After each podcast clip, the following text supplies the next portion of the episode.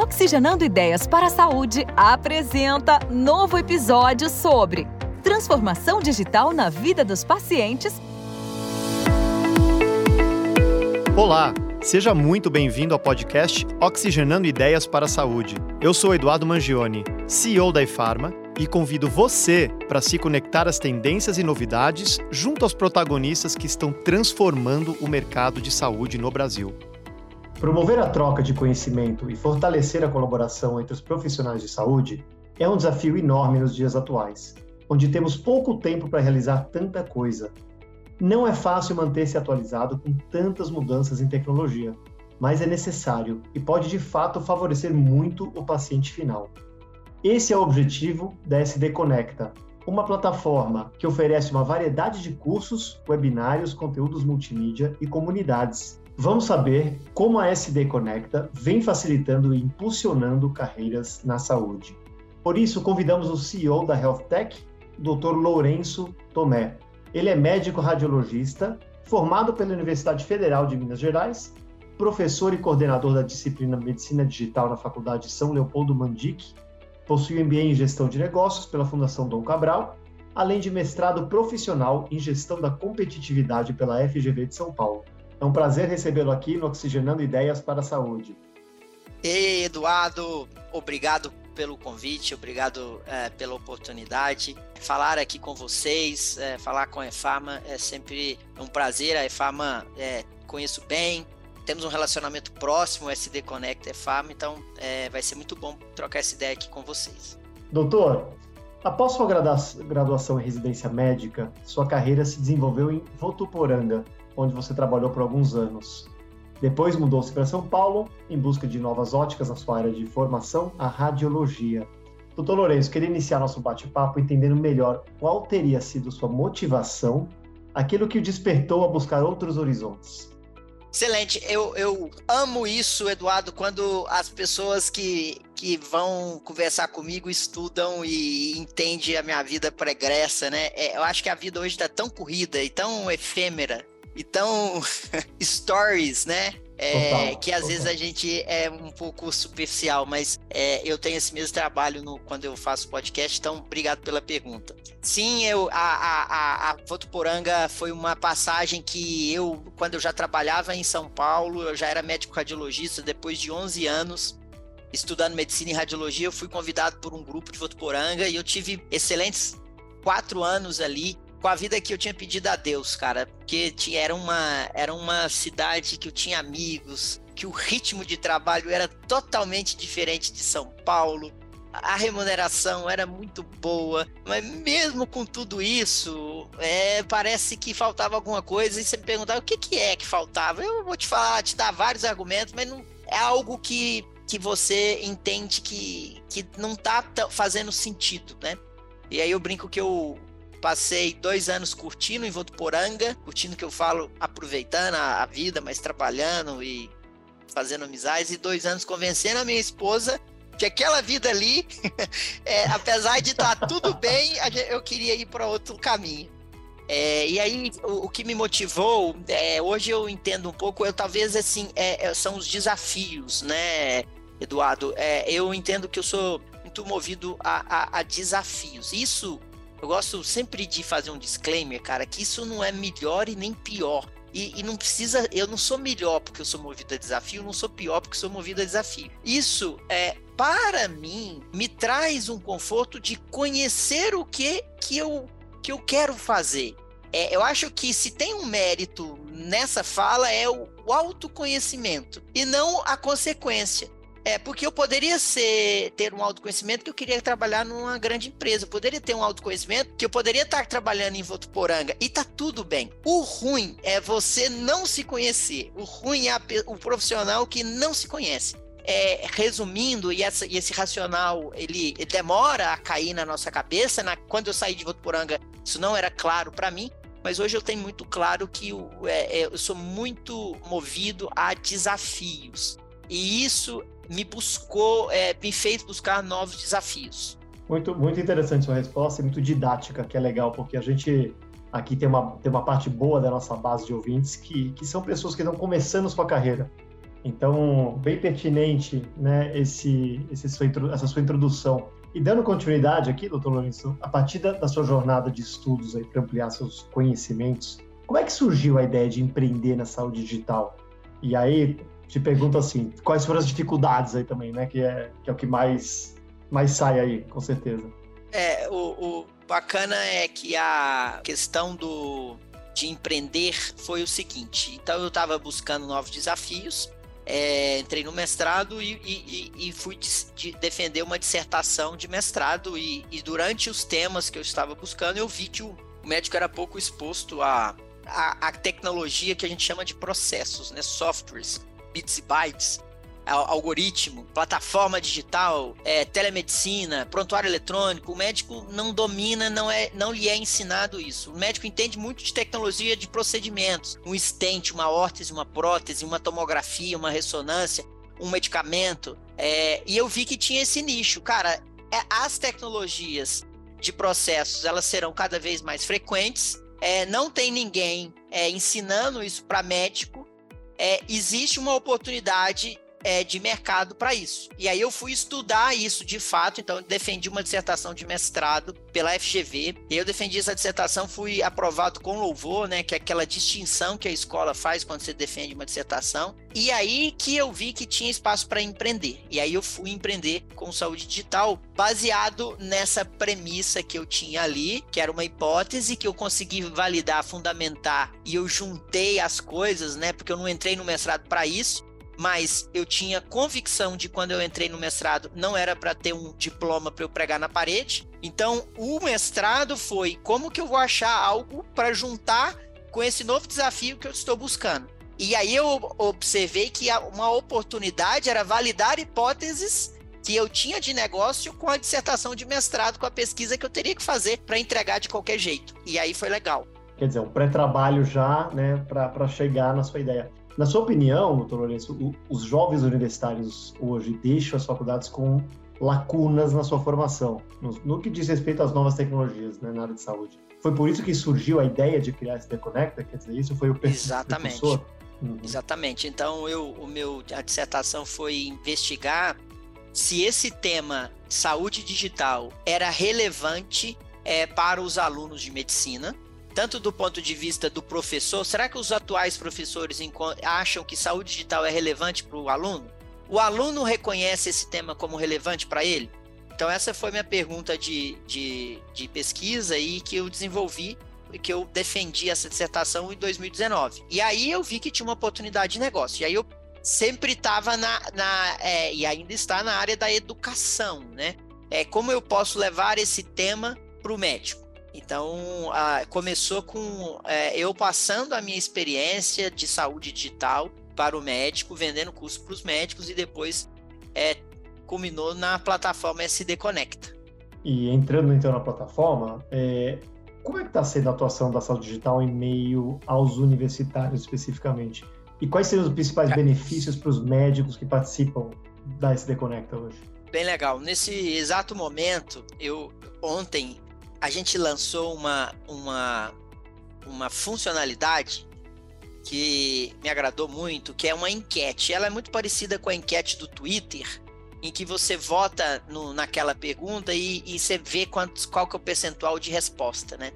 E aí eu criei uma enquete perguntando qual nova funcionalidade os 9.500 médicos que estão é, na, na nossa principal comunidade, que é a Cardiogram, qual, qual é, funcionalidade ele preferia. E sabe qual que tá ganhando? Tá assim, que ainda tá rodando. É permissão para estudantes de medicina lerem os posts que nós fazemos. É, então, assim, hoje, o que eu tô querendo dizer é que os, os estudantes de medicina não estão no. não entram nas comunidades, mas é, a gente já está estudando para colocá-los aqui dentro, sabe? É, e, e, e, e, tem parecido que essa classe, né, que é o futuro médico, ela me parece importante também para trazer isso, esse discurso para o médico, né?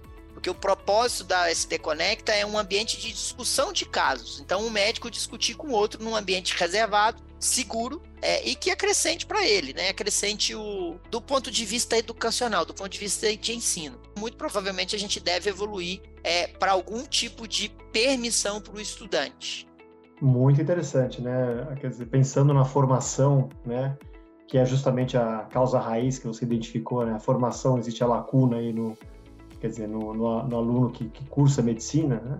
Acho super interessante né, você pensar um pouco nessa, nesse lado também de como ele participa mais né, da, da plataforma. E, doutor Lourenço, manter-se conectado e atualizado hoje não é tarefa fácil, ainda mais no mundo em constante mudança, como, como está o nosso aqui, né? Eu queria saber como é que vocês fazem para garantir que os conteúdos disponibilizados estejam alinhados com as últimas tendências e avanços tecnológicos na medicina.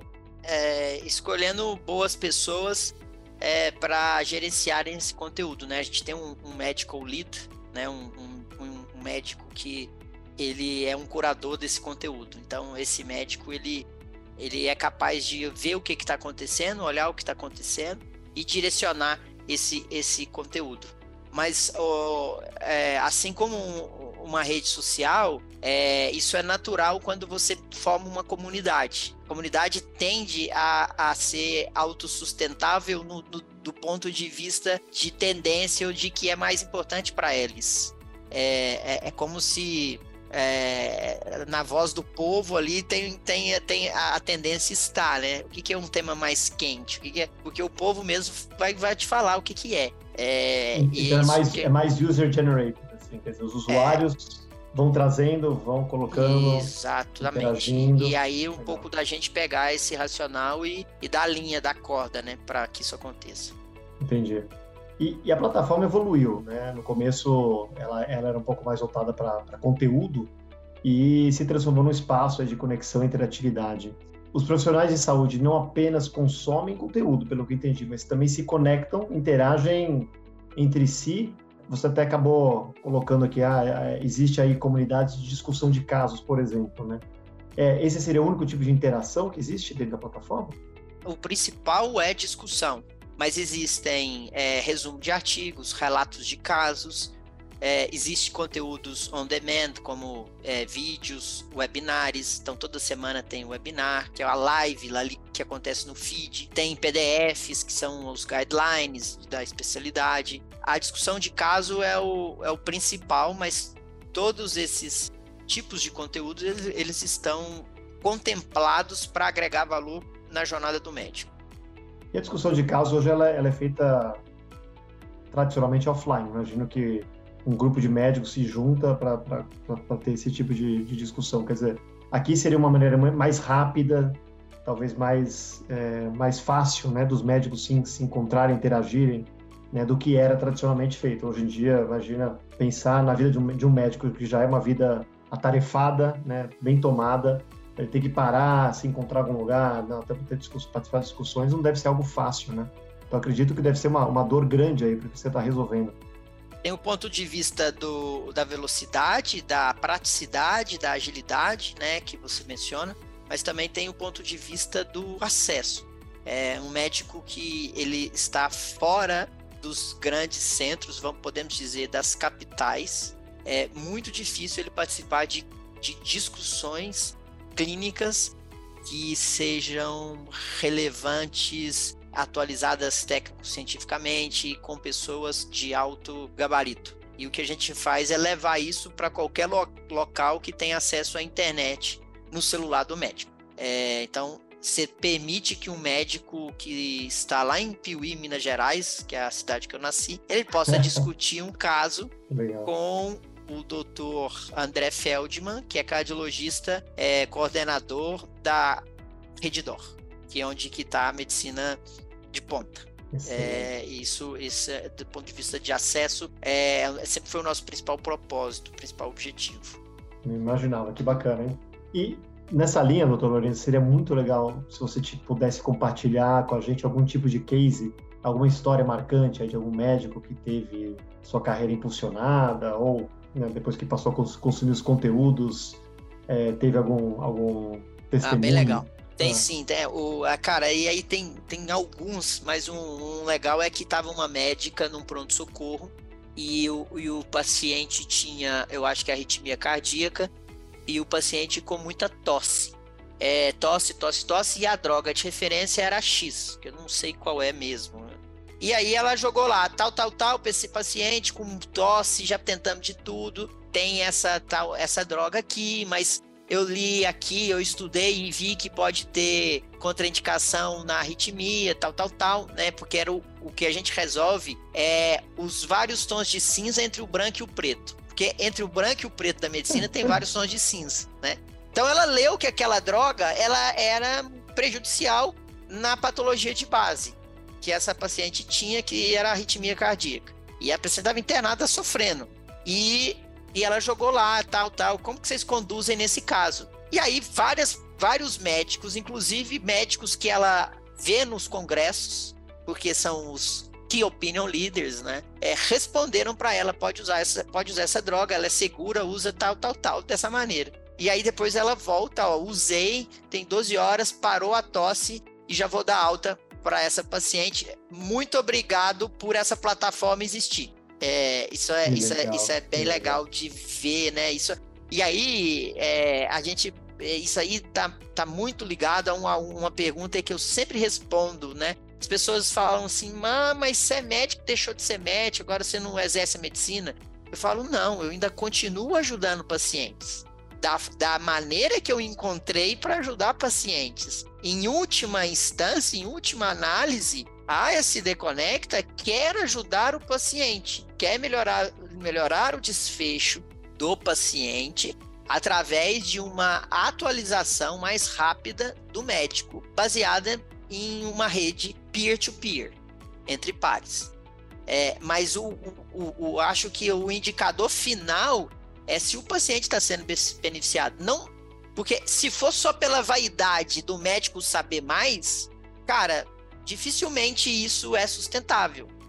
É, entende? O que, o que a gente tem que fazer é uma translação do, desse conhecimento para ele chegar na ponta mais rápido e o paciente é, ser melhor cuidado.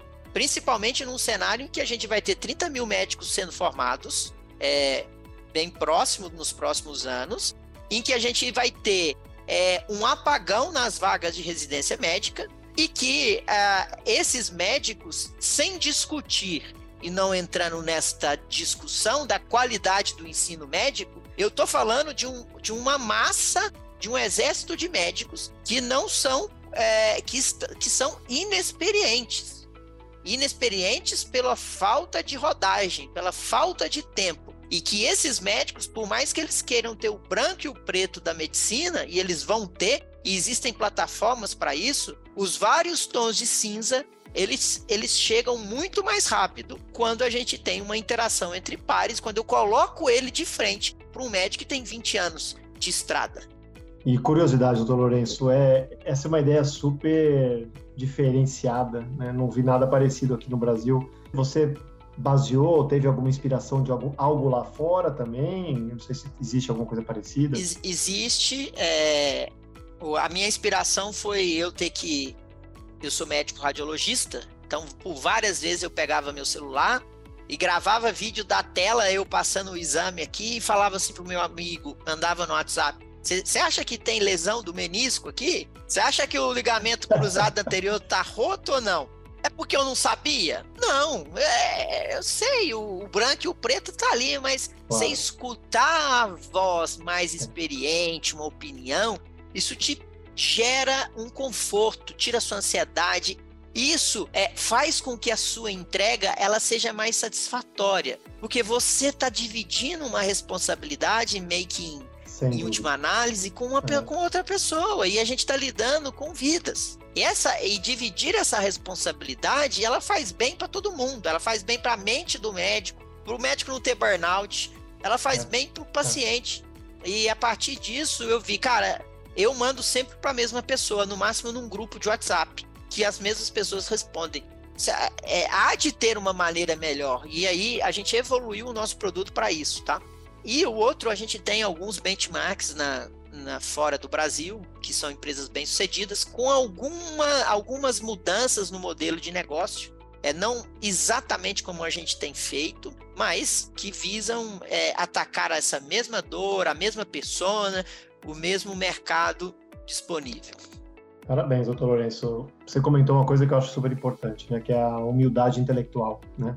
O médico estuda muito, óbvio, conhece muito, mas é, essa humildade intelectual de você conseguir né, compartilhar um pouco da responsabilidade do diagnóstico, da ação a tomar, extremamente importante, né? É, ter outros olhos aqui também, dividindo ainda mais olhos mais experientes, como você mesmo comentou. Né? Super importante esse, isso virar um hábito né, de, de um médico, por, por melhor que seja o sucesso histórico desse médico.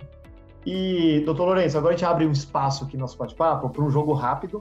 Vamos sair um pouquinho do, do profissional para entrar um pouco no pessoal. É um bate-bola que a gente faz de perguntas e respostas rápidas para a gente se conhecer um pouco melhor e, e entender um pouco seus gostos pessoais, tá bom? É para responder o que vier na cabeça. Vai lá, vai lá. Qual um filme ou uma série que marcou sua vida? Boa, boa.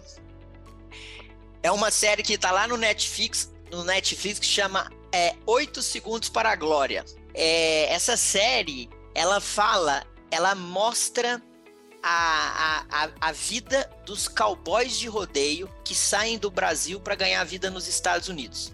É, e o circuito e, e, o circuito de rodeio é, é um circuito muito uh, aquecido nos Estados Unidos que rola muita grana e os brasileiros sempre se destacam nesse circuito. Tá, é, essa é a, a mas por que, que eu gostei, né? Eu tenho que embasar, né? Mas por que, que eu gostei? Primeiro, porque eu venho de uma cidadezinha do interior, eu sempre fui ligado é, à vida do campo, a rodeio, a cavalo, a, a boi, e, e, então falou muito com a, a, a, minha infância, os meus valores. E segundo, que a, a série ela passa e eu não vou dar spoiler, mas a série passa o tempo todo é, tentando responder por que que pessoas, é, seres humanos, eles têm a, a capacidade de montar num touro de quase mil quilos em que a, o risco que, em colocar risco na vida dele, porque se ele cair desse touro for pisado, ele é, ele pode ter uma morrer ou ficar paraplégico, né? Como já aconteceu muitas vezes, né? Muitas vezes. É, e o, e o, e o rodeio, né? Isso que é o legal. O rodeio é o esporte, é sim um esporte, e é o esporte mais perigoso que existe. Quando você coloca o número de praticantes e o número de pessoas que acidentam com o rodeio, essa proporção nenhum outro esporte ganha do rodeio. E aí, por isso que existe a série e tal, para mostrar isso, né? E aí, o legal é que não, não se chega à conclusão, do ponto de vista geral, não tem uma conclusão porque que um ser humano vai montar num touro. Não é pelo dinheiro, não tem, não dá para chegar a uma conclusão racional. Mas quando você passa para a pessoa, para o indivíduo, todos têm uma razão para correr aquele risco. Todos têm algo que fala assim, eu tô aqui por isso, por isso, por isso, né? Então todos têm um propósito de estar ali. É, todos têm algo que aquilo ali ele acredita, né? E, e eu acho que fala muito sobre propósito. Eu acho que é, se a gente não achar o nosso propósito, cada vez mais difícil se manter nesse mercado de trabalho. Então essa série 8 segundos para a glória. Excelente. Doutor Lourenço, que livro você tem na cabeceira e que recomenda pra gente? Pode ser dois? Pode ser dois. Pode ser dois. Então eu vou, eu vou, eu vou dar dois. O que eu tenho na minha cabeceira e leio todo dia, todo dia mesmo, é a Bíblia, é a palavra de Deus. Então é, eu recomendo e eu faço isso e eu sou cristão, então eu busco a as orientações que estão escritas ali para mim. E um livro de business que realmente mudou a minha vida, é, assim como a Bíblia mudou a minha vida, são os dois livros que mudaram a minha vida, principalmente, é Startup Enxuta, de Eric Rice. Esse eu também eu recomendo muito, é um livro muito falado, batido, mas para mim ele traz muito bem essa, essa noção de mentalidade de software, de, de como devemos agir, se posicionar, é, no desenvolvimento de produtos e serviços numa era digital. Eric Rice, Startup Enxuta. Excelente recomendação. Excelente livro, já li também. Escolha um dos dois, Human ou Tech, e por quê?